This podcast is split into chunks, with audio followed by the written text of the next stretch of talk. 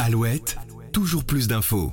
Il y a quelques jours, le président ukrainien Volodymyr Zelensky, lors d'une conférence à Kiev, a accusé son homologue russe Vladimir Poutine d'avoir tué le patron du groupe paramilitaire russe Wagner, Evgeny Prigogine. Ce dernier, décédé dans un crash d'avion en août, était devenu un ennemi du président russe après une mutinerie au courant de l'été. Ses lieutenants et lui-même trouvaient la mort dans le crash de son jet privé entre Moscou et Saint-Pétersbourg. Mais qui était-il et pourquoi sa mort a posé énormément de questions cet été, lui qui a nié pendant des années avoir tout rapport avec le groupe Wagner après avoir finalement admis qu'il en était le créateur, et pourquoi le poids du soupçon plane aussi fortement au-dessus de Vladimir Poutine. Aujourd'hui, dans toujours plus d'infos, on revient sur la mort de celui qui était connu comme le boss du groupe Wagner. Nous sommes au début des années 2000 et Evgeny Prigogine erre dans les rues de Saint-Pétersbourg. Pour des délits allant de petite à plus habituellement grande délinquance, il est placé derrière les barreaux plusieurs fois et condamné à maintes reprises. Mais un beau jour, lors d'une énième sortie de prison, la chance lui sourit enfin, et il fait fortune dans le domaine de la restauration.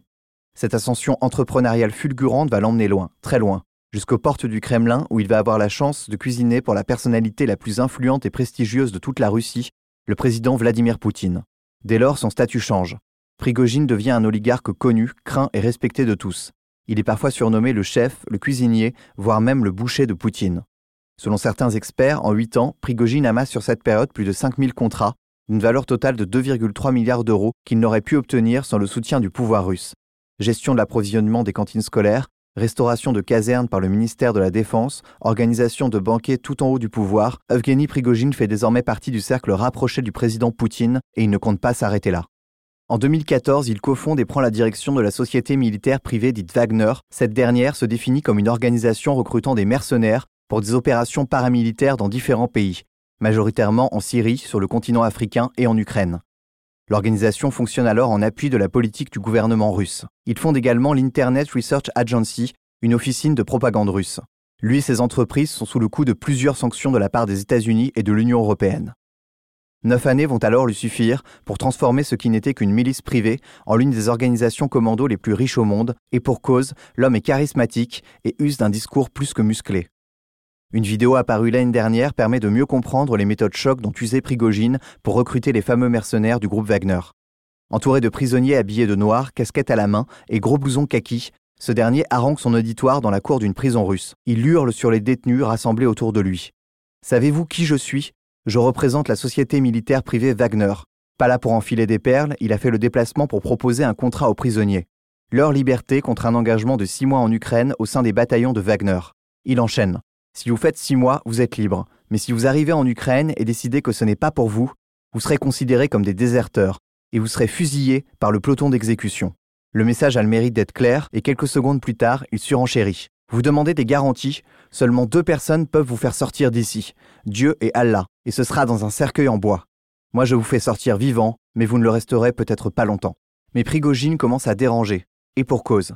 Le groupe Wagner devient de plus en plus virulent à l'égard de l'état-major général des forces armées de la Fédération de Russie, créant des tensions grandissantes et au cours du conflit ukrainien, des divergences apparaissent entre le commandement de Wagner et l'armée régulière russe, notamment au niveau de la fourniture de certaines munitions. Le 23 juin 2023, Prigogine entame une brève rébellion armée contre le gouvernement et les forces russes restées fidèles au ministère de la Défense.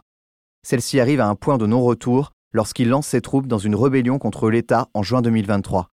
Il renonce finalement aux portes de Moscou, et si ses intentions restent floues et son message parfois contradictoire, après cette tentative de coup d'État avorté, Prigogine représente désormais une menace sérieuse pour le président Poutine. Conséquence de cet épisode, une perquisition est organisée dans la demeure du chef du groupe paramilitaire, dans sa résidence de Saint-Pétersbourg. Ces images, visiblement prises par les forces de l'ordre et publiées soudainement dans plusieurs médias publics et privés russes, montrent une vaste et luxueuse maison, avec un hélicoptère stationné dans le jardin. Les intentions à la tête de l'État sont désormais claires. Afficher Prigogine comme un ennemi public, mais également le tourner en ridicule. Sur place, les enquêteurs mettent la main sur des liasses de billets, dollars et roubles confondus, des lingots d'or, de nombreuses armes, des décorations militaires, mais aussi plusieurs passeports avec des noms différents et une armoire remplie de perruques. Le média en ligne Fontanka, basé à Saint-Pétersbourg, a également montré qu'une photo avec des têtes tranchées prouvant les plus que probables exactions menées par les mercenaires du groupe Wagner. Le site a également publié une photo montrant une énorme masse et dont la tête en métal porte le message en cas de négociation importante. La masse est l'un des symboles du groupe Wagner, qui se vante d'utiliser cette arme pour exécuter ou torturer sauvagement ses ennemis. C'est ce qui était arrivé à Yevgeny Nouzin, homme de 55 ans qui avait rejoint les rangs de la milice de Prigogine pour sortir de prison, avant de déserter puis d'être, une fois rattrapé par les membres du commando, exécuté sauvagement à l'aide de cette masse. Cynique et sanguinaire, Prigogine déclarera après avoir vu les images de cette exécution barbare C'est un magnifique travail de réalisation, cela se regarde d'une seule traite, j'espère qu'aucun animal n'a été blessé lors du tournage. Si le chef du commando fanfaronne, il est désormais en fuite, et le temps joue en sa défaveur. De retour d'une mission menée par Wagner sur le sol africain, il meurt à la suite de la chute de son avion privé le 23 août dernier, une dizaine de minutes après avoir décollé de Moscou. Si certains experts vont jusqu'à douter de sa propre mort, tant les épisodes de désinformation sont monnaie courante depuis le début du conflit ukrainien, Vladimir Poutine saluera lui, à travers un communiqué, la disparition de cet homme qui reste un élément central et évocateur du conflit entre Russie et Ukraine.